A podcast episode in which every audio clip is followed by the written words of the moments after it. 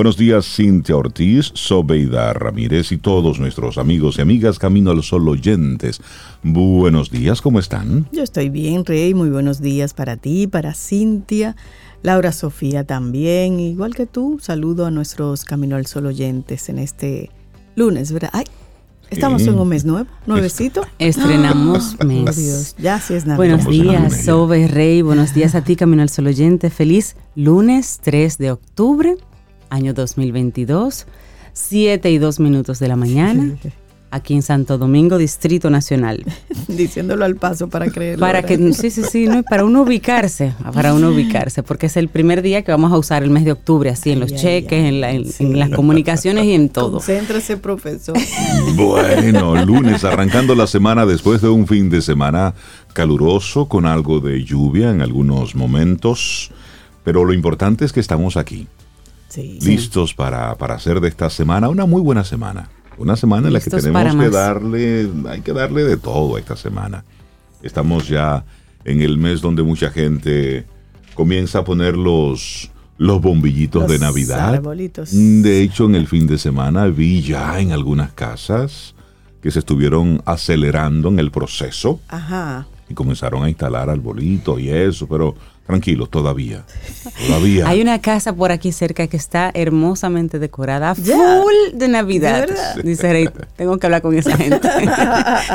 no se, enteraron. Eso que le gusta. No, se enteraron cómo fue que subieron la luz. No, no, no, Ay, no, me, no me hable de eso, por favor. Miren, hablemos del fin de semana. Fin de semana, hablemos. Sí, el fin de semana tuvimos la oportunidad de ver algo que ya tú habías visto, Sobe, pero ahora vamos a hablar los tres al respecto. Y es esa maravillosa obra de Mariposas de Acero de ah, Wadi Jaques. Sí, sí, sí. El musical. Señores, si ustedes lo vieron, si alguno de ustedes tuvo la oportunidad de verlo, va a entendernos. Y el que no ha podido verlo, creo que el 25 de noviembre van a ah, tener una reposición ah, para las personas que quieran verlo. eso es una obra maestra dominicana, eso es hermoso. El mensaje que encierra primero, obviamente historia. Claro una, historia, muy triste, una historia desgarradora, una historia que no debería repetirse. Claro. Pero esa historia sí sucedió. El cast, el equipo. Ahí está Nashla Bogart en el papel de Minerva, Diana Ramos en el papel de, de, de, Mirabal joven, porque doña de Mirabal ya adulta, pues la maravillosa doña Dalgisa Pantaleón que cuando sale a escena tú te quedas como que, pero es que ella es de D, sí, sí, maravillosa. Ahí está Coral González, sí. Joni Estrella en el papel de Patria, y Coral González en el papel de María Teresa. Los chicos que acompañaban a, ellas como figuras centrales, las luces, la música en vivo. Vestuario. El vestuario, las transiciones. Qué, qué cuidado sí. fue cada detalle. Qué hermoso espectáculo.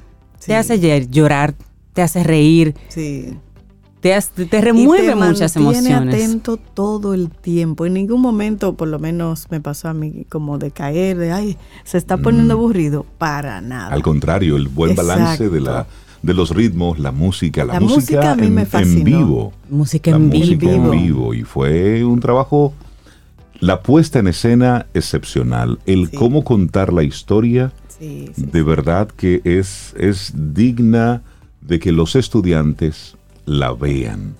Porque la historia, sin, de forma lamentable, cada año que pasa van cambiándonos la historia y van quitando cosas de los libros de, historia.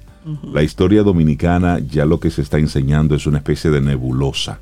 Es algo un más o menos.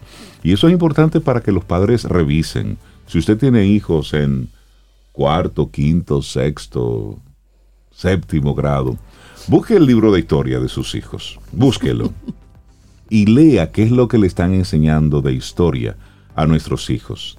Te podrá sorprender. Mira, ya hace mucho que no tengo un libro de escuela en las manos. Es bueno que hagamos ese ejercicio. Yo invito a los padres que tengan a sus hijos en esas edades que den una revisadita para que leamos qué es lo que nos están enseñando de historia. Y sabes que al final de la, de la obra, espectacular, con, con, la, con la emoción que provoca ese trabajo bien hecho. Pues me dio, me dio mucha tristeza. Me dio mucha pena ver cuánta sangre se ha derramado en nuestro país para tener los políticos que tenemos ahora. Sí. Da mucha vergüenza, da mucha vergüenza, da, mucha pena ver esos jóvenes con estos ideales que perdieron su vida, lo perdieron todo. Y luego tenemos los políticos actuales que son unos comerciantes, que suben ahí simplemente para negociar lo mejor para ellos.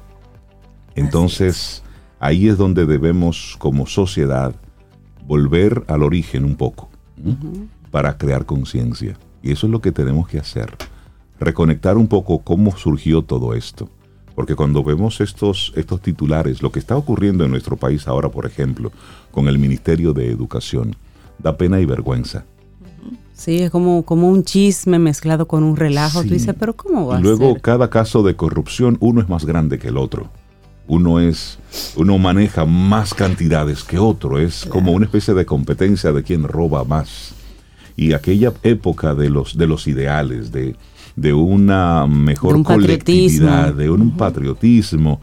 y, y te voy a decir algo, quizás no tanto el tema del patriotismo, porque a veces el tema del patriotismo, nacionalismo, a veces llega... Puede ser peligroso. Sí, puede ser muy peligroso. es, es ese sentido de comunidad, ese sentido de que si a mi vecino le, está, le va bien y a mi otro vecino también le va bien, pues hay muchas posibilidades de que a mí también me vaya, me vaya bien. Claro, Ese sentido de, de colectividad. Y creo que Mariposas de Acero logra muy bien contarnos la historia de una forma entretenida, de una forma artísticamente muy correcta, muy digna, pero sobre todo logra ese objetivo de invitarnos a reflexionar, que creo que al final es el objetivo de todo arte. Cada quien reflexiona a su forma. Y creo que todo el equipo que se involucra en, en Mariposas de Acero, pues realmente logra todo eso. Felicitar a Wadis por ese, ese trabajo espectacular. Y luego a todos los que se involucraron, con esa energía, con esa, con esa fuerza, con ese compromiso como, como lo hicieron para nosotros de verdad que, se, nos, se nos hincha así como el, pechito de orgullo al ver ese trabajo tan precioso. Sabes que anoche hablaba con, con Manny, él decía, yo pienso igual, que esa obra deberían dejarla permanente. Claro. Una vez al mes para que vayan los estudiantes. Y, aunque dice que tiene restricción, que, me decía Manny, igual yo pienso que puede verla a un niño desde los 6, 7, que tenga como cierto entendimiento, ¿no? Por supuesto creo que tiene 14 o 16 años de restricción, pero puede ser hasta menos. Y qué bueno que la vayan a reponer el, el, 25, ¿no? Que es el día contra la violencia. Hasta ahora lo anunciarán, pero hasta ahora el 25 de noviembre. Y, y sí, totalmente de acuerdo de que de que nuestros ministros, ministerios, el gobierno, de alguna forma apoye para que esta obra quede durante un tiempo disponible para que los jóvenes y los estudiantes puedan ir a verlo. Y esa es otra cosa. Necesitamos esa generación empoderada, Rey. Claro, y eso es otra cosa, el apoyo. Es decir, muy prestos a de inmediato estar eh, apoyando y patrocinando fiestas y, fiestas y rumba. Sin embargo, ese tipo de, trabajos culturales, ¿qué tan, qué tan difícil es buscar apoyo comercial y también apoyo gubernamental? Muy, es, muy, difícil. Nuestro tema para el día de hoy, no todo lo que pidas llegará de la noche a la mañana. Y qué bueno que es así. Sí, porque hay que disfrutarse el camino. o espera con paciencia, pero sobre todo, ve por ello. Claro, me encanta eso. Eso apela a la paciencia, eso apela a tú también tener la certeza de lo que quieres, porque realmente hoy queremos una cosa y mañana queremos otra. Decimos que queremos algo muchas, muchas veces, pero si no nos movemos a conseguirlo, realmente lo queremos, porque eso, eso conlleva un esfuerzo. Y si tú no estás dispuesto a hacer ese esfuerzo, realmente tú quieres eso. Entonces, esto nos, nos, nos invita a pensar y a ir clarificando lo que realmente queremos, para luego ir por ello y saber que hay que esperar. En la vida en la vida hay un turno que tenemos que esperarlo y que tenemos que hacer. Aunque usted quiera acelerar. Aunque usted lo quiera acelerar, las cosas tienen. Usted pone un huevo a zancochar y por más prisa que usted tenga, se toma tres minutos. él no tiene que ver con la prisa suya, se toma tres minutos. Me gusta esa analogía. Y así. Sí, nosotros tenemos que aprender a esperar. Si estamos tarde con algo, pues salga más temprano. Claro, y esperar, Cintia, pero con acción. Porque hay gente que se sienta a esperar a que Dios. A que le caiga del cielo. que le caiga. No, hay que moverse, hay que hacer hay que moverse a su tiempo sin acelerar las cosas. Claro, y hoy es el Día Mundial del Hábitat para garantizar que el desarrollo de las ciudades se haga de forma sostenible y se garantice a todos los ciudadanos su derecho de contar con una vivienda digna. Pero hoy también es un día que es muy lindo para ti, Rey. ¿Cuál será? El Día Mundial de la Arquitectura. ¿Tú sabes que Rey es? Uh. Saludo a mis colegas. Mitad arquitecto. arquitecto de corazón. Y este está dedicado al desarrollo urbano sostenible también. Saludo a mis colegas. Eh, mi hermana Tania, mi hermana gemela es ah, arquitecta. Ella es el, arquitecto. Y Rosy es arquitecta. Sí, también. Y, el, arquitecto Bichara, también, le mandamos un, gran abrazo. al arquitecto Martín Díaz también le mandamos un abrazo. La amiga Rosana Pons, arquitecta. Sí, al arquitecto Madera, saludo arquitecto. ¿Cómo está usted? Hace dos o tres días que no le llamo. Rosaida Montaz también arquitecta. Rosy, claro. viene para acá y si usted tiene un apartamento, una casa, un local comercial y lo tiene alquilado, hoy es un buen día para que usted llame a su inquilino, porque hoy es el Día Internacional de los Inquilinos. ah, pues hoy es día mío. A ver, con la finalidad de divulgar y promover los derechos de los inquilinos mediante viviendas dignas, con un alquiler justo y accesible. Y se pretende sensibilizar a la opinión pública acerca de las situaciones de abuso, de degradación y de elevados costos de renta que afrontan las personas que no poseen una vivienda propia en muchos países. Las tres celebraciones anteriores se realizan cada primer lunes de octubre, es decir, el Día Mundial del Hábitat, Día Mundial de la Arquitectura y Día Internacional de los Inquilinos. Primer lunes de octubre. Caiga el día que caiga. Bueno, pues así arrancamos nuestro programa Camino al Sol. Iniciamos Camino, al Sol. Estás escuchando Camino al Sol.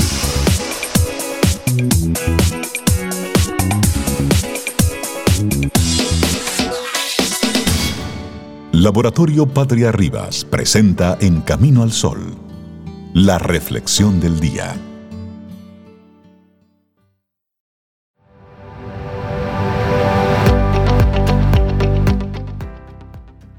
La recompensa de una buena acción está en haberla hecho. Séneca. Seguimos avanzando, esto es Camino al Sol, 7.37 minutos, nuestra reflexión en esta mañana cómo dejar de reaccionar e iniciar entonces una vida creativa. Ay, sí, eso me gusta. La persona creativa es audaz y desafiante. Cuando la vida la golpea, no reacciona dejándose caer, sino que actúa de manera innovadora, sacando partido a la dificultad, intuyendo oportunidades, escuchando a su intuición y dando respuestas originales. Eso me encanta. Iniciar una vida creativa requiere asumir un desafío Supone, por encima de todo, atrevernos a romper viejos patrones y costumbres que nos hacen avanzar en círculos. Creatividad es sinónimo de autoinvención y atrevimiento, dos palabras que bien conjugadas nos ayudan a tener una realidad más libre y acorde a nuestro potencial. A menudo, cuando abordamos el tema de la innovación y la importancia de hacer uso de una mente creativa, damos por sentado que esta competencia requiere solo de ser capaces de producir ideas nuevas y diferentes. Ahora bien, asumir esto último es quedarnos cortos. La creatividad va más allá del universo cognitivo, por lo que requiere de nosotros es acción. Y esa fue la conclusión a la que llegó en la última conferencia mundial sobre el tema celebrado en el Marconi Institute for Creativity, eso es en Bolonia, Italia. Una idea no sirve de nada si no se plasma. Un proyecto no se lleva a cabo si no aunamos compromiso, responsabilidad y atrevimiento. Bueno, un ejemplo, Sherlock Holmes nunca habría existido si Conan Doyle no hubiera trabajado minuciosamente en su escritura relegando incluso su consulta como médico. Beethoven, por su parte, compuso la novena sinfonía cuando apenas oía. Podríamos dar mil nombres más para terminar entendiendo que ser creativos es algo más que ser imaginativo. Requiere tenacidad, osadía e incluso en muchos casos sacrificio. No pienses, decía Ray Bradbury, Pensar es enemigo de la creatividad. Simplemente haz, atrévete a hacer. Y esta frase encierra valiosos trazos de sabiduría que bien merecen tenerse en cuenta. Muchos de nosotros nos hemos acostumbrado a reaccionar ante la vida. Pasan determinados eventos y nos limitamos a actuar ante ellos como hojas de viento que son llevadas de aquí para allá. Claro, y se nos olvida que entre el estímulo y la respuesta hay un espacio de tiempo altamente importante donde se encuentra nuestra capacidad para ser libres nuestra oportunidad para actuar de manera diferente, libre e innovadora. Así, estudios como los llevados a cabo por la propia Asociación Estadounidense de Psicología en colaboración con las universidades de Ámsterdam aportaron evidencia de que el hecho de iniciar una vida creativa mejora de manera notable los índices de bienestar. La creatividad que se traduce en acción nos ayuda a dejar atrás patrones de comportamiento negativos. Gracias a ella, nos relacionamos mejor con nosotros mismos, porque deseo y comportamiento van de la mano. También porque obtenemos más opciones cuando surge un problema y porque la persona creativa es esa que al fin y al cabo hace avanzar al mundo. Ahora bien, ¿cómo lograrlo? ¿Cómo iniciar una vida creativa? cuando nuestra realidad es tan rutinaria, inflexible y estructurada. ¿Cómo hacer eso? Bueno, hay algo que se llama pensamiento lateral, que es una opción. El mm. pensamiento lateral fue un concepto introducido por Edward de Bono. No es que tú pienses de lado. ¿eh? Exacto, no es que vaya así ahora. o te muevas a la silla de al lado. Sí, sí, sí. Fue creado por Edward de Bono en el año 1967 en su libro El uso del pensamiento lateral y en este trabajo establecía un avance excepcional en las bases de la creatividad. ¿En qué consiste esa propuesta? Bueno, el pensamiento lateral nos ayuda a ver los problemas desde nuevas perspectivas. Es ir más allá del sentido lógico, es jugar con la realidad, hacer combinaciones, buscar relaciones, desafiar y romper viejos esquemas. Asimismo, el pensamiento lateral, esta técnica, nos anima a provocar el pensamiento para elegir caminos nuevos e inexplorados es ir más allá del simple confort de la lógica. Si siempre cada problema lo resuelves así, dedica unos minutos de tu pensamiento a ver qué otras formas de resolver ese problema y cada situación que se presente. A darle la vuelta. Y de repente puedes encontrar opciones más creativas. pero ¿y cómo yo no había pensado en eso antes? Pero sentado mirando para arriba y para abajo, esperando el universo. O en automático, pues no. Así no se da. No, no, no, no. Así. Bueno, y por otro lado, libérate del tengo que, puedes cambiar más cosas de la que te imaginas. En nuestra mente abunda el peso de los debería y el tengo que. Son dos enemigos voraces que nos someten a una vida pautada por las obligaciones, por el estrés, por la ansiedad, por no cumplir nunca con estos mandatos internos. Hay que desactivar entonces todos esos pensamientos y reformularlos. Habrá cosas que obviamente tenemos que hacer, sin embargo, si analizamos cada rama de esos bosques mentales, nos daremos cuenta de muchas no sirven para nada. Nos impiden crecer, nos impiden florecer. Por tanto, no dudemos en podar todo aquello que alimenta el sufrimiento inútil. Quite toda esa maleza de ahí. Claro. Y también experimenta cosas nuevas, eso ayuda, esa es otra opción. Déjate llevar para iniciar una vida creativa. Para iniciar una vida más creativa, tal y como señala el doctor Scott Berry Kaufman, director científico del Instituto de Imaginación en el Centro de Psicología Positiva de la Universidad de Pensilvania, hay que atrevernos a hacer cosas diferentes. La creatividad no surge en medio de los escenarios de presión. La rutina oxida motivaciones, oxida sueños, oxida ideas innovadoras e intuiciones. A veces no queda más opción que alejarnos para tomar perspectiva. Ser capaces de salir de nuestra burbuja cotidiana ofrece a nuestra mirada nuevos brillos, además de incentivos a nuestra mente e ilusión al corazón. Sumergirnos en experiencias nuevas significa, por ejemplo, ser capaces de abrir la mente, de aprender, de leer todo lo que caiga en nuestras manos, también conocer gente, conectar con nuestra realidad a otro nivel. Iniciar una vida creativa nos ayudará a dejar de reaccionar ante cada cosa que nos sucede. Si algo nos golpea, no reaccionaremos por inercia, lo haremos de manera innovadora para adaptarnos mejor, para ganar en audacia y en resiliencia. Claro, y una frase que me encanta de Vincent Van Gogh.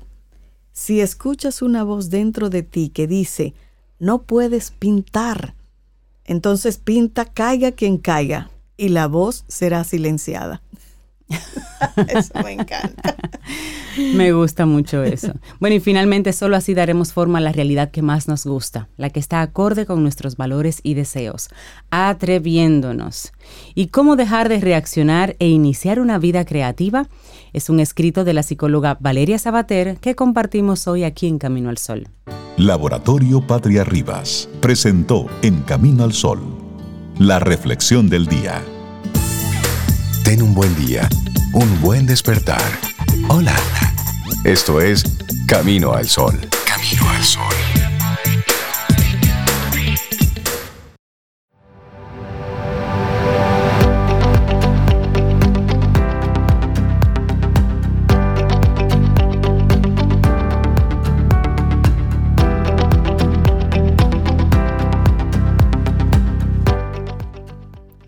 La gente puede dudar lo que dices, pero creerán lo que haces. Luis Cass.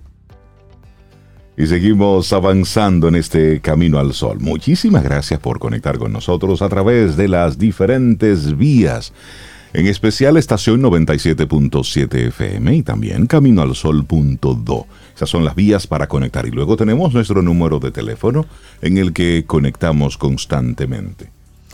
Y le damos la bienvenida y los buenos días a Paulo Herrera Maluf, nuestro cable a tierra de aquí, de Camino al Sol, consultor empresarial, experto en estrategia, en finanzas, en cambio organizacional cibaeño, buen amigo y colaborador de Camino al Sol. Oh, bueno, wow.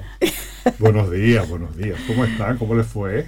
Muy bien, nos fue muy bien, Paulo. Muy bien. Oiga, mire, vea, allá se baila bueno. La pasamos muy bien. Bienvenidos de vuelta. Gracias. Gracias, pues, Pablo. Hoy traigo el tema de a propósito de Fiona, si aprenderemos alguna vez lo que es un Estado y para qué sirve. Porque, ¿de dónde sale esto? Primero, bueno, hace, de hecho, la última vez que tuvimos, eh, nos reunimos... Eh, de manera virtual porque precisamente era el día que estaba eh, eh, anunciado el huracán y demás. Así es. Eh, y pasó lo que pasó, hizo daño en, sobre todo en las provincias del este.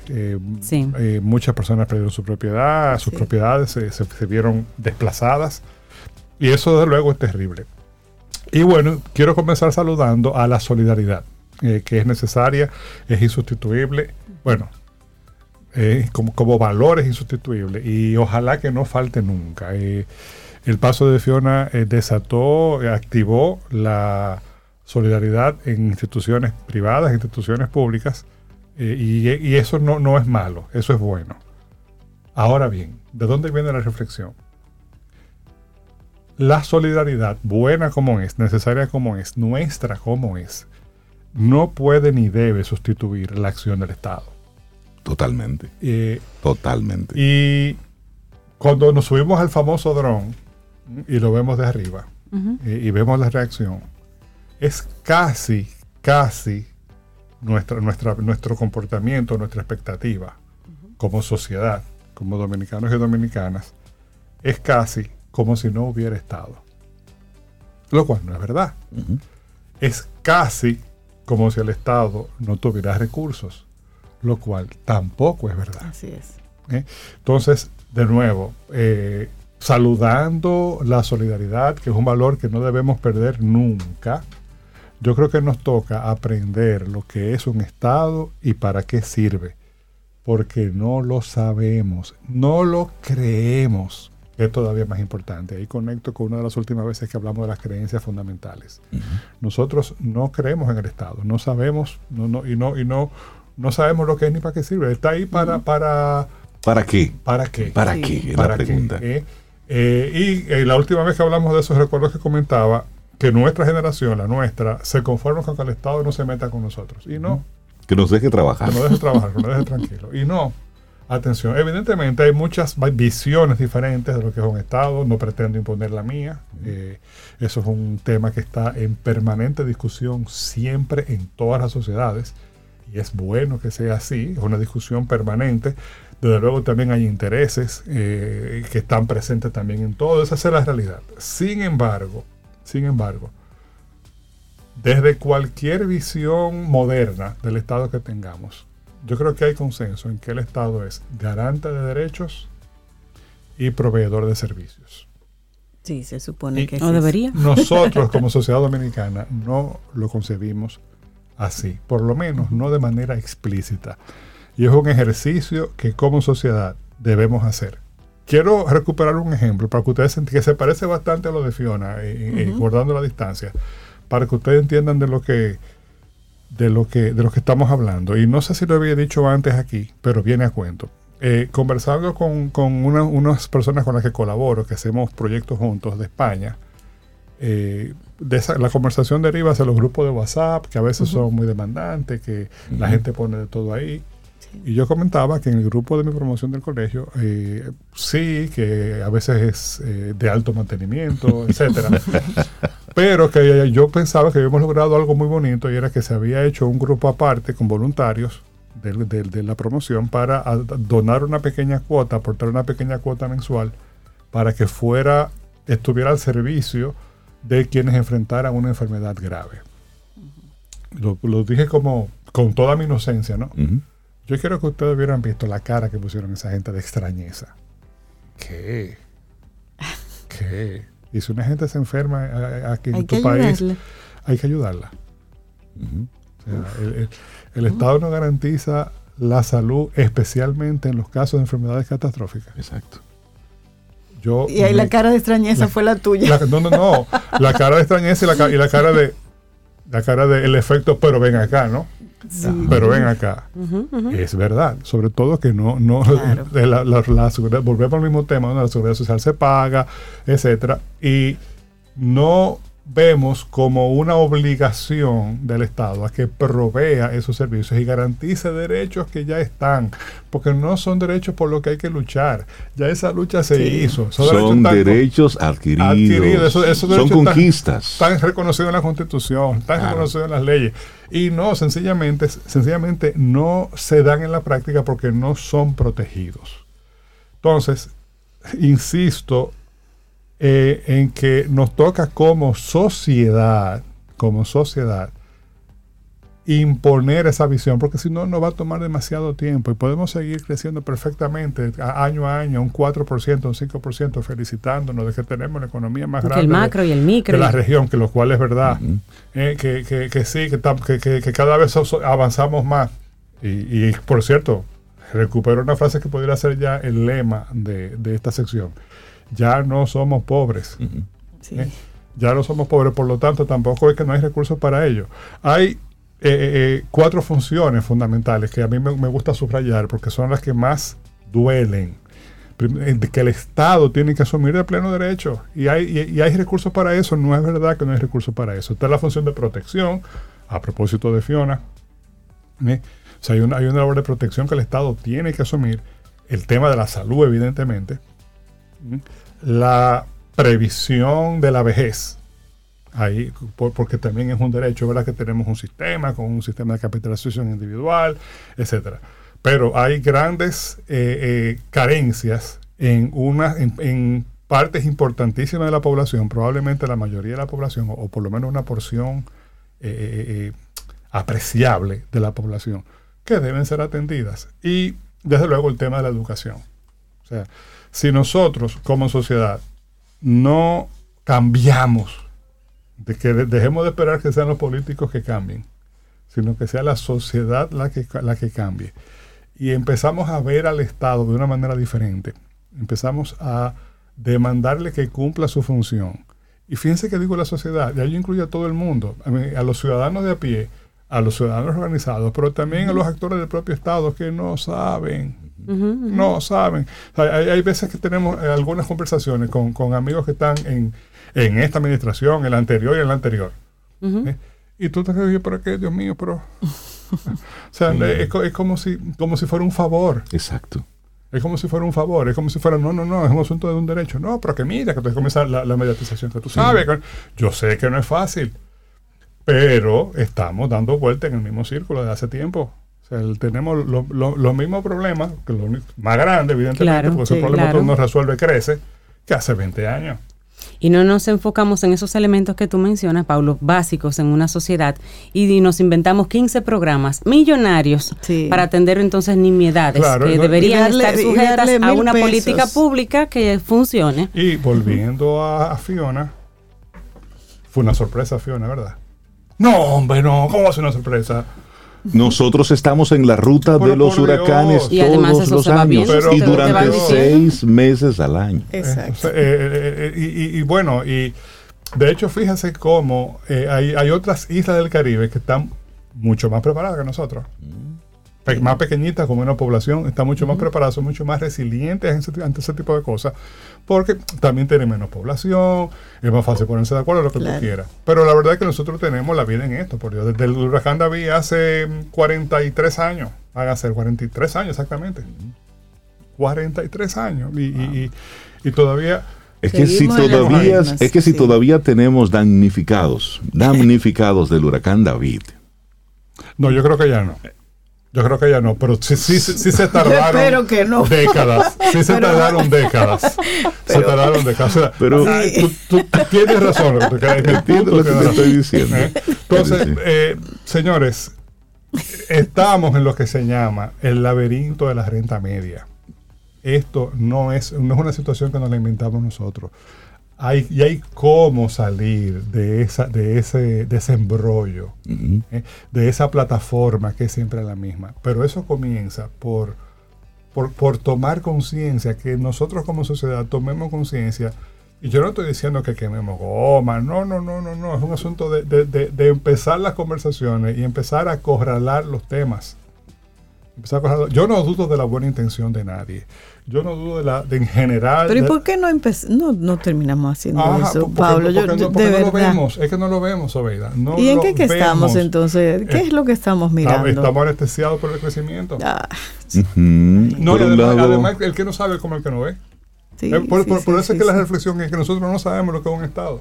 Claro. y no, lo que, no creemos que nosotros como sociedad seamos capaces de crear y sostener un Estado que O de movilizar al Estado si está... O de movilizar al Estado. Y, hay que decir también que los que administran el Estado son miembros de esa misma sociedad. Por eso es que yo me voy a la parte de la sociedad. y, no, y no estoy por la labor de criticar que, que, hicieron, que no hicieron. No, no, no. Eh, vamos a subirnos al dron y, vamos a evitarnos esas discusiones que son un poco maniqueas y, no conducen a nada. Pero, pero vamos a, de verdad a ver las cosas de otra manera. A ver las cosas de, de manera que podamos resolver por lo menos un par de problemas grandes y básicos de los que tenemos y dejar el asistencialismo, porque ¿qué ocurre? Es como si estuviéramos siempre en campaña.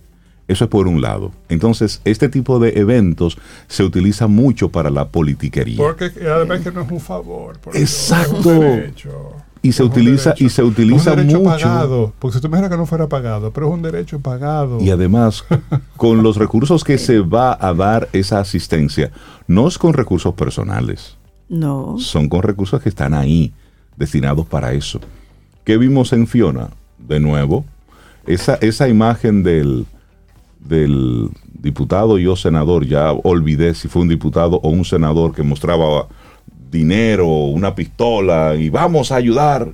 Hermano, es decir, que le pone nombre a unas ambulancias que donan. Hermano, es decir, sí, lo, que pasa, es que volvemos al tema de la sociedad, Rey, porque eso funciona todavía. Porque todavía no. Nosotros pensamos que eso está bien. Y no, eso no es correcto. entonces, entonces eh, la clave será eh, eh, que no perdamos ese punto de solidaridad. Por supuesto. Pero, Una cosa, la solidaridad, pero, también oh, caramba. El, dar 5 y luego invertir 50 diciendo que diste 5 y publicarlo. Está bien, pero, pero, el tema es ese. El tema es que, eso ni siquiera tenga que suceder. No. Porque, porque, porque sea tan, se vea como, como una señal tan flagrante, dije flagrante, no fragante, flagrante de atraso que sencillamente nadie se atreva a hacer. Y eso se conecta directamente también con la forma en cómo se construye.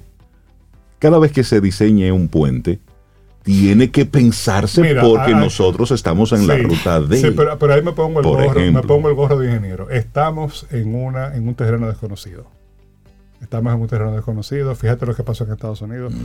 La mayoría de la infraestructura del mundo, sea, que, tiene que ver con un curso de agua porque lo cruza o porque lo gestiona de alguna manera, descansa en estadísticas que son las conocidas para ver cuál es la máxima avenida, mm. para diseñar un drenaje, por ejemplo. Y la verdad es que cuando te caen 600 milímetros de lluvia en una tarde, eh, no, fíjate por ejemplo lo que pasó en la autovía del Este, que es nueva y está muy bien hecha se inundó porque le cayeron 600 milímetros de lluvia. Sí, la cantidad no estaba pero fíjate, para esa cantidad. Se, drenó muy rápido como los drenajes funcionaron. Sí. Pero llegó un momento en que no, en que, en que, en que eh, estamos en terreno desconocido. Hace, unos, para, que, siga negando el calentamiento global. En el fin de semana me decía precisamente un ingeniero amigo que él tiene que volver a las aulas, porque todo, todo lo que conocía ya todo eso en este tiempo todo ha cambiado. todos los valores claro el mundo ha cambiado pero precisamente por eso es importante lo que tú dices de nosotros ponernos en esa situación y dejar de ser tan reactivos. Como te digo una cosa te digo la otra. Esos dos puentes que se cayeron en la Vega fue un tema de mantenimiento ¿eh? claro. Atención. O fue un tema de que la junta que protege, donde se junta el terraplén con la viga, sí no se le daba mantenimiento, por ahí se metía agua, el agua fue, fue, fue, pudriendo el acero, lo fue pudriendo primero el concreto, después el acero de la, de la, de la, de la parte de la viga, la ménsula que soporta la, el puente. Se dañó no, de hecho estaba cerrado por eso, porque ya había fallado, y fíjense que se cayó enterito, plan. ¿Eh? Como un piano. Pero el otro estaba igual, que no se había caído todavía, pero se lo cerraron. Eh, eh, es que aquí construimos pensando que ya lo construí, lo entregué, lo inauguré, hice mucha bulla y, me olvidé. El tema del mantenimiento. Paulo Herrera Maluf, ¿cuánto que aprender como sociedad? Bueno, así es. Nos falta mucho, pero gracias por siempre servir de cable a tierra. Y ojalá que sea que se, que se interprete con ese tono constructivo con el que intentamos hacerlo. Con el que se da desde y, aquí. Y la responsabilidad nuestra como ciudadanos de aprender también nosotros qué es, el Estado y para qué lo servimos y para qué nos sirve. lo mismo. Exactamente. Mordiéndonos la cola. Así es. Pablo Herrera Maluz, muchísimas gracias por conectar con nosotros. Gamma Knife en Camino al Sol. ¿Qué pasa cuando el paciente es resistente al tratamiento para la neuralgia del trigémino? Cuando los pacientes se hacen resistentes al tratamiento médico o presentan efectos colaterales que son tan o más incapacitantes que la neuralgia, entonces debe considerarse la conducta quirúrgica para erradicar el dolor. En las técnicas de evaluación se emplea la resonancia magnética con una secuencia especial para estudiar el nervio, donde se constata la causa de la neuralgia en alto porcentaje de los casos. Soy el doctor José Orlando Vidó, neurocirujano del Centro Gamma Knife Dominicano, y les trataré sobre la neuralgia del trigémino en nuestro segmento por Camino al Sol. Gamma Knife en Camino al Sol. Para iniciar tu día, Camino al Sol.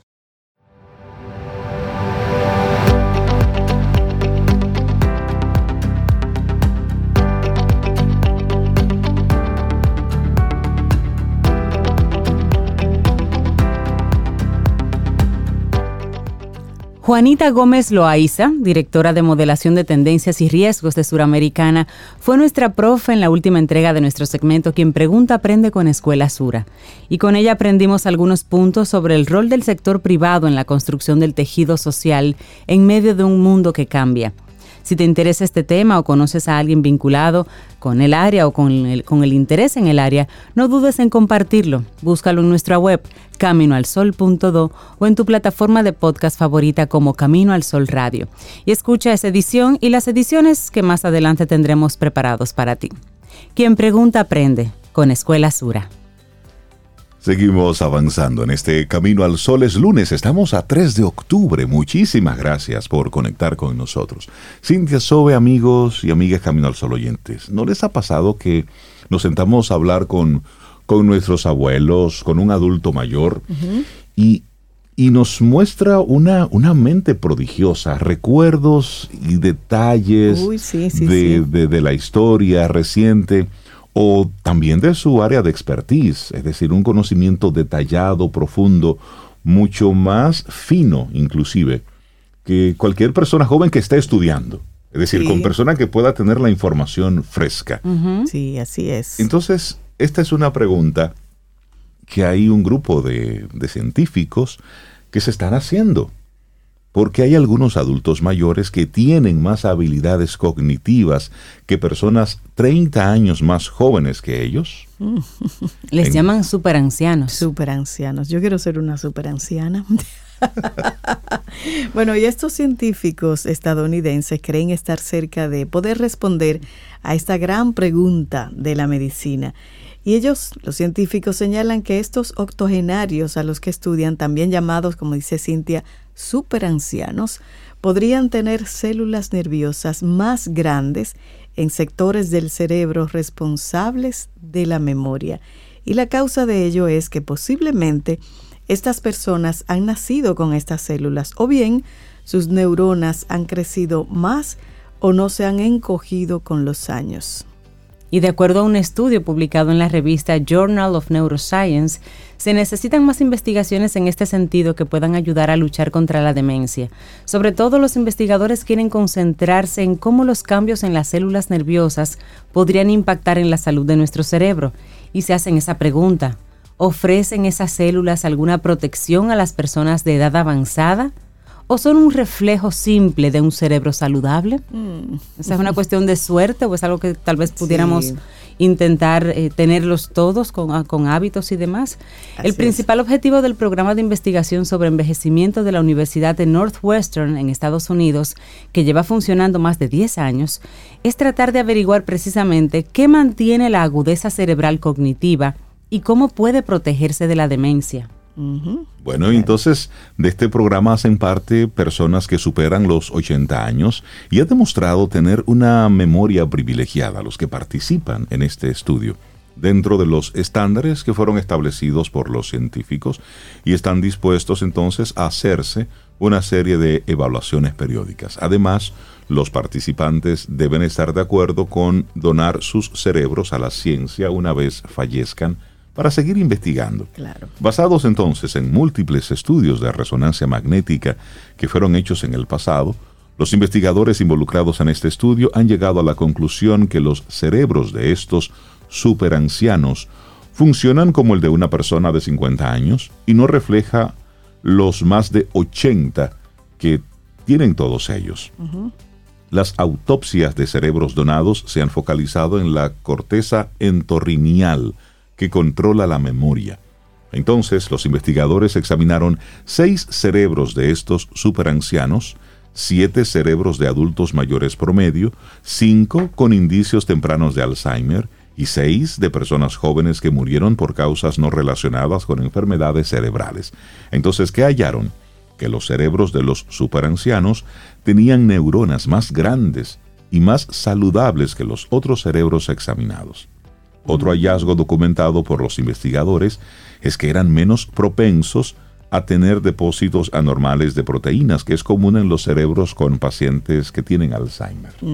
Y para Rosa Sancho, ella es del equipo Research Alzheimer del Reino Unido, las conclusiones a las que llegaron los investigadores de la Universidad de Northwestern podría ayudar a encontrar nuevos tratamientos para la demencia se necesitan más investigaciones para descubrir exactamente qué hace que estas células cerebrales de los superancianos sean más grandes y estén mejor protegidas. Por ejemplo, es una característica genética con la que nacen las personas mayores y de ser así, ¿de qué característica se trata? Y eso señala Sancho y agrega, mientras los, los investigadores trabajan para comprender cómo detener los cambios en el cerebro que causan la demencia, hay pequeños pasos que todos podemos tomar para mantener nuestro cerebro saludable a medida que envejecemos. Hasta el momento se desconoce con exactitud qué causa el Alzheimer, pero existen numerosos aspectos que se cree pueden aumentar los riesgos y algunos de ellos, como la edad y la genética, son inevitables, pero otros factores como dejar de fumar, comer saludablemente y hacer ejercicio pueden contribuir a reducir el riesgo. Claro, y la investigadora principal de Northwestern, la profesora Tamar Heffen, dijo que planeaban construir una imagen detallada de las personas mayores que estudiaron para comprender más de lo que está detrás de estos cerebros no envejecidos. Necesitamos estudiar su genética, factores de estilo de vida y logros educativos. También necesitamos captar su historia y narrativas personales. He tenido la suerte de conocer de cerca a estas personas inspiradoras, tanto en la vida como en la muerte. Pero es interesante esto, los super ancianos, personas que pueden tener mejor memoria y manejo cognitivo que personas 30 años más jóvenes. Así es. Ah, caramba, cuántas preguntas. el cerebro sigue siendo, mira, el cerebro, el espacio, el fondo del mar, los sueños. Hay tantos temas todavía pendientes. Claro. Mira, y ya que tú estás hablando de, del fondo del mar, hay algo que está causando precisamente la atención de muchos científicos de lo que está ocurriendo en el fondo del mar por la peculiar habilidad de las esponjas marinas, que está mm. dejando perplejos a científicos y a filósofos. es decir, oye esta combinación, científicos y, filósofos. Entonces, amigo o amiga, primero te pregunto, ¿ya tomaste café, té, agua, desayunaste? Porque te vamos a hacer algunas preguntas que te van a llevar a otro campo. Si te borráramos tus recuerdos, ¿seguirías siendo tú? ¿Qué tal si te cortamos la cabeza y la pusiéramos en un frasco, tu cuerpo en otro, y mantuviéramos a ambos vivos, es decir, tu cabeza en un lado y tu cuerpo por otro? ¿En cuál frasco dirías que estás tú? Wow. otra pregunta, otra preguntita. ¿Y si separáramos todas tus células individuales y luego te reconstruyéramos célula por célula, ¿volverías a ser tú? Excusar por lo brusco de las preguntas, pero es que vamos a intentar entonces familiarizarnos con un concepto resbaladizo e ilusorio, nuestro sentido de identidad. Wow, interesante. Mm. ¿Qué eres aparte de tu cuerpo, Zoe? Y otra pregunta, ¿dónde estás dentro de tu cuerpo y cuánto podemos hacerle a tu cuerpo sin que tu yo esencial deje de estar intacto. Ay, necesito un trago de café. dale, para ayudarnos, bueno, con estas preguntas complejas vamos a recurrir a las criaturas más simples del universo, una de ellas, la esponja, ya lo mencionaba Rey. A menudo las describen por lo que no tienen. La gente no entiende cómo lograr hacer cualquier cosa con tan poco. Eso dice la bióloga marina Sally Leis, profesora de ciencias biológicas en la Universidad de Alberta, quien es una experta en esponjas. Estos animales acuíferos que han existido desde hace entre 5 y 8 millones de años son esencialmente tubos gigantes que filtran agua. No tienen músculos ni órganos, tampoco tienen sistema nervioso ni cerebro, así que asumirías que no tienen ni pensamientos, ni sentimientos, ni conciencia de sí mismas. No obstante, pueden hacer algo asombroso. De nube a esponja. Si tomas una esponja y la pasas a través de una malla de tamaño muy pequeño, 20 micras o menos, quedan unas células que al moverse y chocar hacen conexiones y poco a poco se organizan para formar todo el cuerpo nuevamente. Eso parece ciencia ficción. Oye la magia. Las esponjas realmente pueden hacer eso reagruparse a partir de una especie de lodo vivo en el fondo del mar. Y eso es como un superpoder, como estamos en super ahora, super cosas, esto es un superpoder que tienen. El experimento clásico se hace con una esponja azul y otra roja, las cuales tras pasar por esa malla se tornan en una nube violácea, un poquito así como moradita de células, que en las condiciones adecuadas y dándoles el tiempo suficiente, tiempo suficiente es de una semana a 10 días, eso es cortito el tiempo para la evolución de qué se trata, se clasifican y vuelven a formar una esponja azul y también una esponja roja. Es decir, el experimento El azul se junta con el azul, el rojo se... Dios Vuelve. Así que tienen la capacidad de determinar el yo del no yo. Se distinguen. yo, soy, azulita. Yo soy roja. Y yo soy rojita. Wow, me voy para allí. Entonces ahí es donde entra el mundo de la filosofía. Vale la pena entonces repetirlo pueden determinar el yo del no yo. Bueno, María Eugenia. Entonces tienen algún tipo de conciencia de sí mismas codificado directamente en las células individuales. Ahora, Genéticamente la esponja que se reagrupa, la que se reagrega, es igual a la que se disoció, es decir, vuelve a estar de forma íntegra. La pregunta del millón es, si la esponja que se regeneró es la misma esponja, o si durante esos 10 días se gestó un animal nuevo, un clon creado a partir de una que dejó de existir. Mm. Esto es difícil saberlo.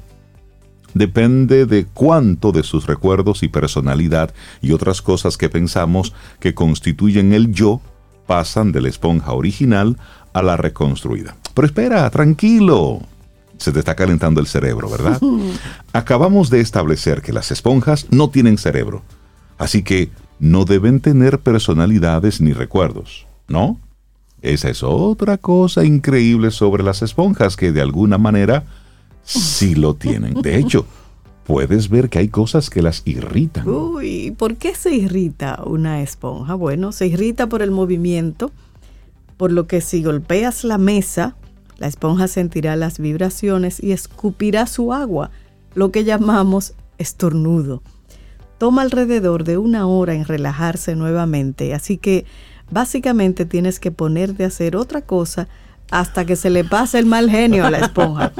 A veces los estudiantes posponen experimentos porque algunas esponjas se molestan si lo haces por la mañana, oye, saben hasta el momento del día. Trabajando con ellas en los laboratorios aprendemos a conocer su carácter. Y ellas pueden aprender cosas en el sentido de que pueden reconocer una situación que han encontrado antes, es posible. Leis cuenta que una vez logró entrenar a una esponja para que se aferrara a la placa de Petri de la manera que ella quería. Al principio se encogía formando una bola y ella la abría, pero volvía a encogerse y ella a abrirla.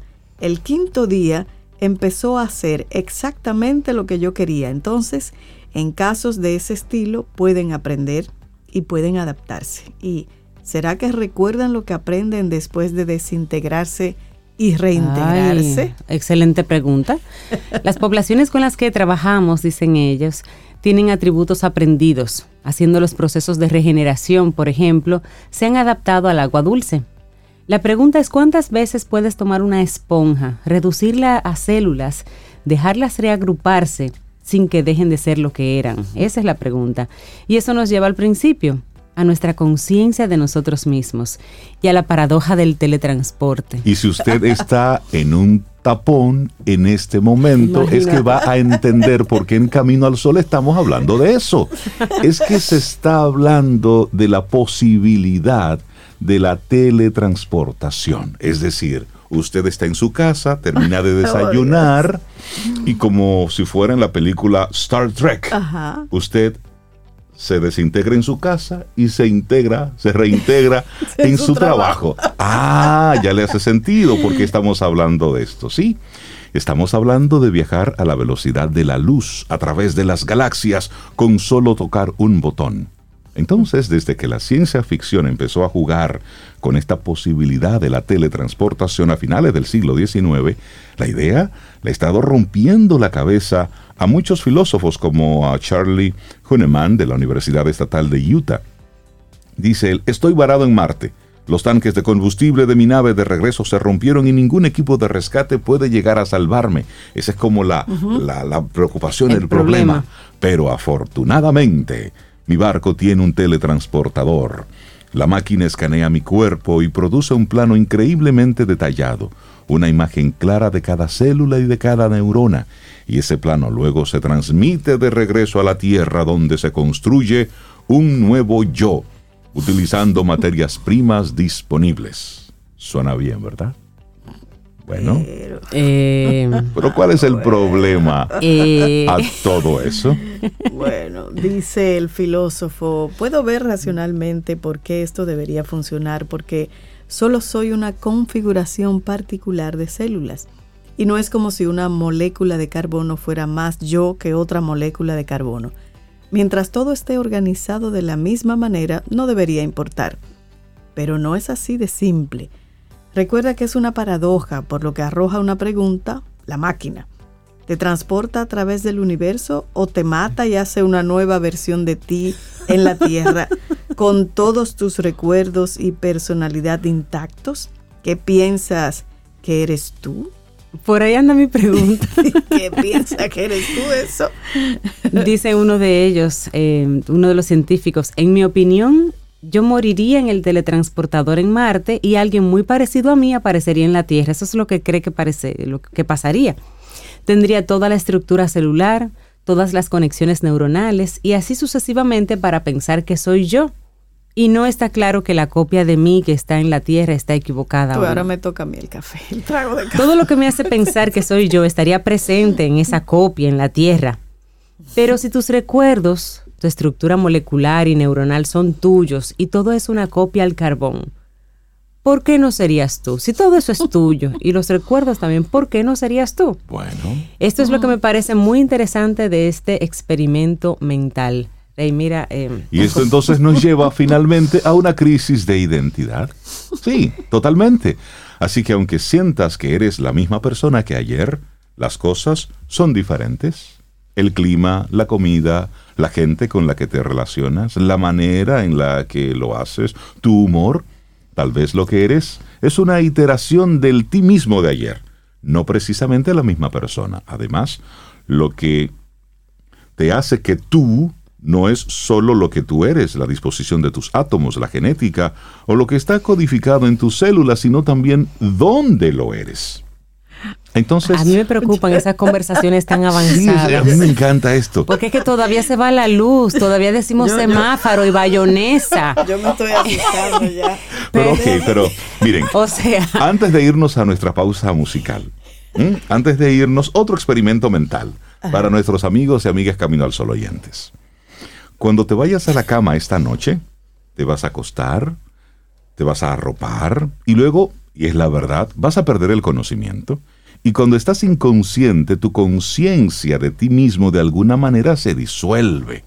Mientras duermes, tu cuerpo y tu cerebro se transformarán. Muchas de tus células cambiarán y es posible que te despiertes con nuevas vías neuronales. Es el tú que se despierta por la mañana, el mismo tú que se quedó dormido la noche anterior.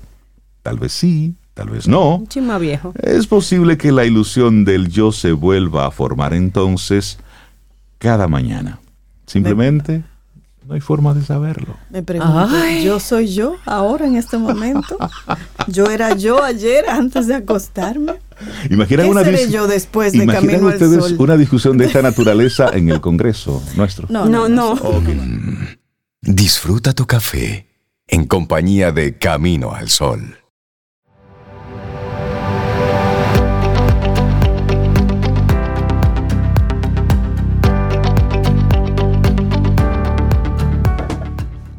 Miren qué frase tan sencilla, pero es una gran verdad de Peter Marshall. Pequeños hechos realizados son mejores que los grandes hechos planeados. Póngase a hacer. Eso está bueno, eso está bueno. Y le damos los buenos días, la bienvenida a una mujer que viene aquí a organizarnos. Hoy, hoy medio se sorprendió un poquitito, pero no importa. Eh, Rosy, Rosaida Montaz de Organizar Up nos acompaña como cada lunes. Buenos días, Rosy. Buenos días, ¿cómo están todos? Muy buenos días, Muy bien, Rosy. Felicidades en el Día del Arquitecto. Sí, hoy es tu día. Hoy es tu día, arquitecta. Mm. Hoy es un buen día para organizar cosas. También. Para rediseñar, ¿verdad? Así es. Y sobre todo, y sobre todo para hacerlo sin culpa. Ese es el tema que vamos a hablar hoy. Liberar esos espacios sin culpa. Y es el momento apropiado porque ya eh, estamos cerca del fin de año. Y antes de envolvernos en las celebraciones y en las fiestas, pues es un buen momento como para comenzar a ver esos espacios y comenzar a liberarlos. Pero te preguntaba, te preguntaba Sobe antes de salir al aire, que si, que si uno siente culpa liberando espacios y sacando cosas. Sí, lo pregunté porque a mí no me da mucha, ¿no? no, no te da culpa. No. Lo que pasa es que eso es un proceso. Mira, todos somos expertos en comprar y en acumular. Sí.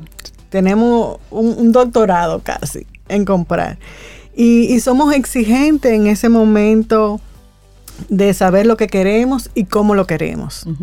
Pero muchas veces eh, nos olvidamos de, de que tenemos que sacar cosas. O sea, y entonces eh, eh, solamente tenemos esa sensación cuando, cuando, nos, cuando decimos, hay, algo que no funciona, hay algo que está que me molesta, que me está haciendo sentir que me incomoda. Entonces ahí es cuando tú vienes con esa necesidad. Entonces, ¿cómo comenzamos a liberarnos sin esa culpa? Cuando tomamos conciencia de las cosas que tenemos y por qué la tenemos. Y cuando no hay más lugar para almacenar. Entonces cuando no hay lugares, digo, bueno, pero hay que hay que sacar. Entonces ahí es cuando tú te despojas de esa culpabilidad y entonces comienzas a, sacar cosas. Entonces hay varios métodos, o sea, no es que, bueno, eh, científicamente ya hay varios métodos para, para liberar ese espacio y hacerlo de una forma consciente. Y, pero lo más importante es entender cuál es esa razón de, querer eh, soltar y, no seguir comprando, porque a veces, o sea, como decía ahorita, somos expertos en comprar y entonces entramos, entramos, entramos, pero no sacamos. Así es. Entonces nos da trabajo, nos cuesta sacar esas cosas y la vamos acumulando y seguimos trayendo y no sacamos ese momento. Entonces, eh, lo, eh, compramos porque, bueno, decimos, lo quiero comprar porque eso me place. O sea, estamos educados para eso, para decir que, compramos. O lo disfrazamos de necesidad. Exactamente. Eh, la palabra lo necesito está muy cerca de nosotros. hay que revisarla. Yo lo necesito, en serio. Sí, sí, exacto. Pero es más el placer de comprar. Entonces, cuando enfrentamos esa, esa realidad que tenemos, de que tenemos que eh, liberar, entonces, y comenzamos a aprender, entonces cuando decimos, ok, yo voy ahora a conservar solamente las cosas que quiero y necesito, más que todo. Entonces, cuando tomamos, como volví al, vuelvo al principio, cuando tomamos esa conciencia de, de, las cosas que tenemos y que necesitamos, entonces es cuando ya no tenemos esa culpabilidad para comenzar a liberar ese espacio. O sea, es una dinámica eh, muy interior, muy yo, de que tengo que trabajarla, es, es más enfocando en la persona que en las cosas en sí. O sea que... Y te voy a decir algo, Rosy, eso está conectado evidentemente con el, con el desapego material. Básicamente. Que es muy fácil decirlo, pero cuando tienes esta pieza en particular y ya tú sabes que tienes que soltarla, eso puede estar eh, años en, una, en un lugar y que tú nunca le prestaste atención, pero en el momento en que te dicen eh, o tú mismo entiendes que tienes que sacarlo, ahí arranca de inmediato una crisis existencial por eso. Exacto, y busca una justificación por quedarte con eso. No, porque eso me lo regaló, porque eso llegó aquí por esta forma, pero no los estás usando, no tienes necesidad de tenerlo. Entonces, eh, ya hemos hablado en otras ocasiones de varios métodos de cómo conservar ese recuerdo pero tenemos que liberar el espacio para que lleguen otras cosas. Sí, mira, hace, hace varios años un comediante español escribió un libro que tituló La era del estreñimiento. Sí. Y él hacía precisamente una analogía de cómo en España, cuando tú vas a buscar una, una vivienda, un apartamento, una casa, lo primero que tú preguntas, o se preguntaba en aquel momento, era si tenía un cuarto para, para, almacenar, para guardar, y cómo eso se convierte en una especie de reflejo en cómo estamos viviendo. Es decir, necesito una casa para dormir, para hacer mis necesidades, para sentirme protegido y para guardar cachivaches. Y si esa habitación no estaba, pues entonces ese apartamento no era funcional. El trastero. El trastero, sí. Sí, y, muchas personas se enfocan en eso, en dónde voy a guardar mis cosas. Entonces tenemos que comenzar a despojarnos de, esa, de esas cosas que no necesitamos. Yo hoy les traigo un mini reto para que comencemos eh, ese ejercicio. Es un ejercicio, eh, vamos a decir, sencillo, porque va a ser eh, por poco tiempo. Pero vamos a comenzarlos, a comenzarlo esta semana y vamos a elegir tres lugares de nuestra casa y vamos a sacar tres cosas de cada lugar. Y eso lo vamos a hacer durante tres días. Ok, un 3 por 3 por 3. Exacto. Tres lugares y de esos tres lugares saco tres cosas, durante tres días. Exacto. Al final vamos a sacar 27 cosas. 27, sí. Tú lo ves, bueno, son pocas, pero a la hora de desprenderte y de liberarte de la eso. cara de Sobe es un No, poema. lo que pasa es que en este fin de semana yo saqué más de tres. Yo, yo no sé por qué. Yo tenía potes plásticos que iba guardando. Bueno, ya me acordé, lo iba a llevar a un lugar. Y dije, todos estos potes plásticos, ocupándome casi Sí. la mitad de... Venga, fuera, y lo boté Exacto. todos, todos. O sea que ya cumplí como con 20 más o menos. Muy bien, pero puedes, No, puedes, iniciarlo. Vamos de- a iniciarlo. Sí, sí, lo inicio Mira, de cero. eh, es un ejercicio eh, por pocos días, pero, la- pero puedes repetirlo todas las veces que quieras. Y cuando vamos tomando esa conciencia y vamos eh, quitándole valor a las cosas, porque a veces tú dices, óyeme, este vestido me costó un dineral, pero lo compraste para una sola ocasión. Entonces, la próxima vez que tú tengas que comprar un vestido, lo vas a pensar y vas a buscarle mayores usos, porque no es que no lo compres, pero sí veas la posibilidad de darle mejor uso a lo que compres. Entonces ya tú vas tomando conciencia de lo que vas comprando. De eso se trata este, este ejercicio, de que vayamos tomando esa conciencia de las cosas que tenemos y que le demos el valor real que, que representa en nuestro espacio. 3 por 3 Sí, yo por voy a 3. empezar Está por- chévere por eso. closet Buen otra vez. Ujú, Eso es un buen ejercicio. Sí, y, si sí, la, y, si, y bueno. si la culpa me asalta, Rosy, ¿cuál es la recomendación psicológica? Ella es arquitecta. Yo ahí Busca- respeto, a respeto a terapia. los profesionales, exacto. Y ya entonces luego los acompañamos. Pero sí, pero, pero puede dejar eh, eh, y pensarlo y decidir, o sea, tomarse su tiempo. Esto no es un asunto, como te decía, de tirar por tirar, ni sacarlo a la basura porque hay que botarlo. O sea, no, no se trata de eso, sino de que tomam- tomemos conciencia de las cosas que tenemos. Sí. He repetido mucho la palabra conciencia, pero es, es la, el mensaje que quiero que la gente eh, se lleve de que el valor de las cosas se lo damos nosotros. Las cosas no, no valen porque sí, se lo damos Claro, nosotros. Entonces, claro. Eh, en la medida en que le vamos, le vamos restando ese valor, pues no, nos vamos convirtiendo más en nosotros y en poder dedicarnos a las cosas que, que nos gustan la hacer. invitación, Rosy, es si usted encuentra algo y lo va a votar, uh, deténgase, revise, si está en buenas condiciones, mejor Exacto. regálelo.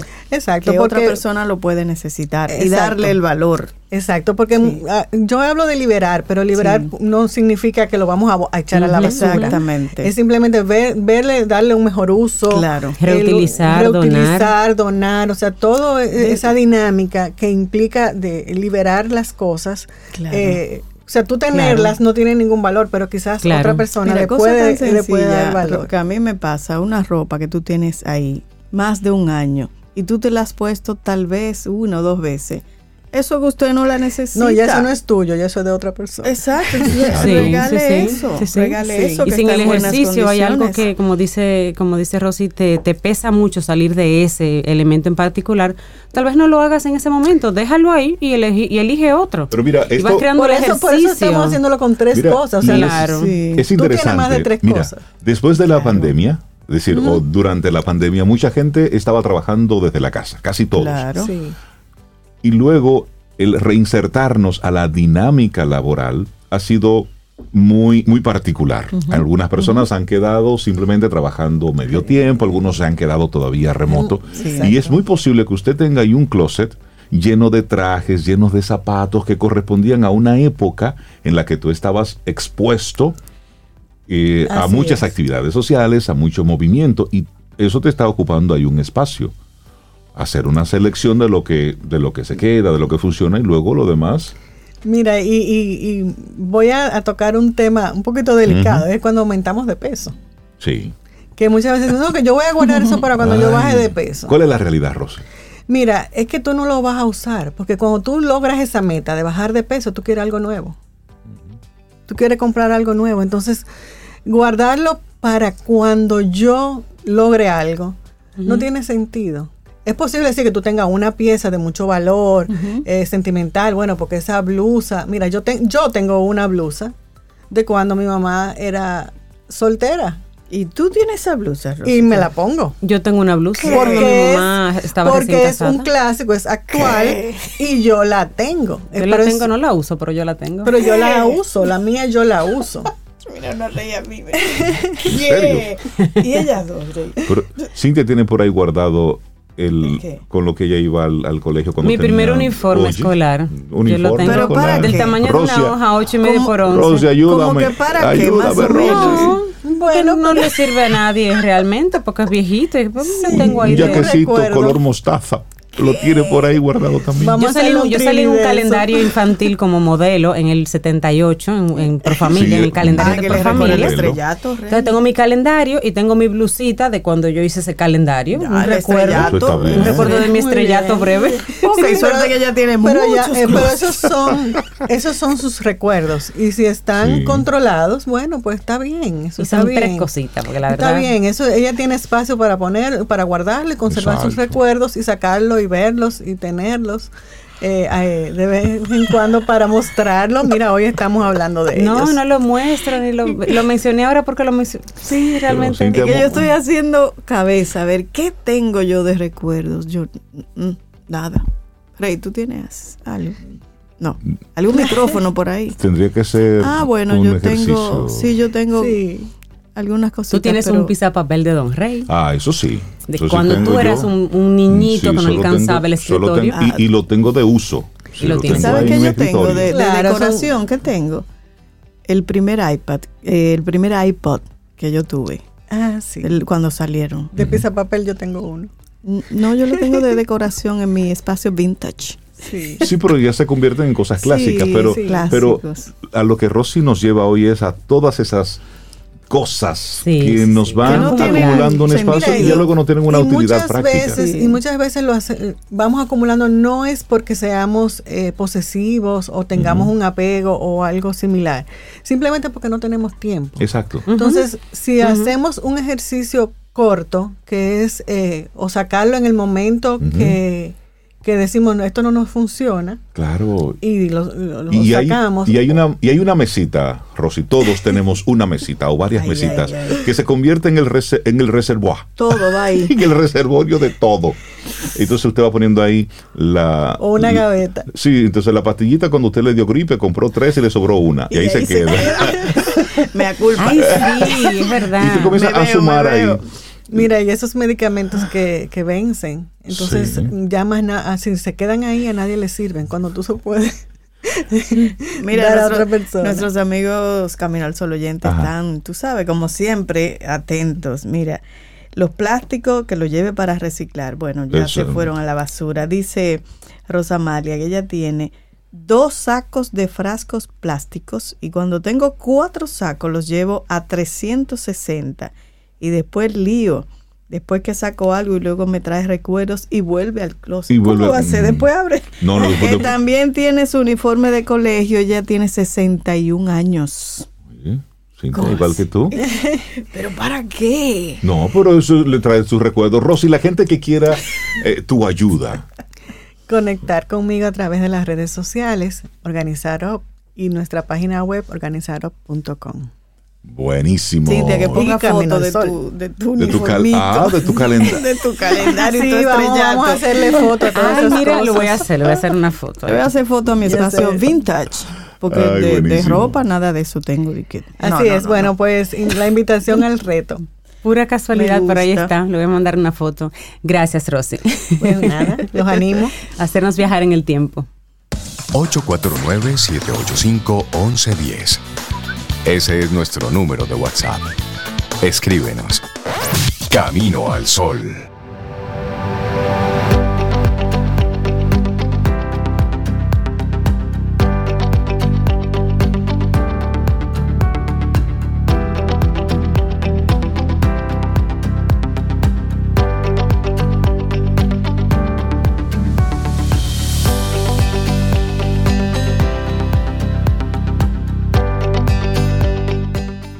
Ya lo decía Napoleón Bonaparte, tomes el tiempo para deliberar, pero cuando haya llegado el momento de actuar, deje de pensar y entre. entre a la acción, entre a la casa, entre, entre a donde sea, pero haga algo. O póngase en esto. Sí, está buenísimo. Sí, porque pensando y pensando. Mira, a propósito del tema que tratamos con Rosy, nuestros Camino al Sol oyentes, varios tienen ahí, quieren ver tu, tu calendario, tu uniformito, Cintia. Entonces, le hago una invitación. Ajá. Vamos cada uno, cada una, a ver ese objeto del cual nos cuesta salir y que lo mantenemos ahí por año, por año. Le tomamos una foto y lo compartimos. Ok, está chévere. Vale, Arroba Camino al Sol. Pues yo arranco. Y, en el chat del. Y, se vale poner un objeto en el del chat, que tú tienes ahí. En el chat, porque así queda así, bien, bien, íntimo entre nosotros. 849-785-1110. Ahí es válido. Ahí le ponemos la foto y Exactamente. qué objeto es. Mira, y nosotros terminar nuestro programa, ¿cómo lo iniciamos? Haciendo un reconocimiento público al trabajo desarrollado por Wadi Jaques y un grupo de artistas eh, espectaculares que hicieron Mariposa de Acero.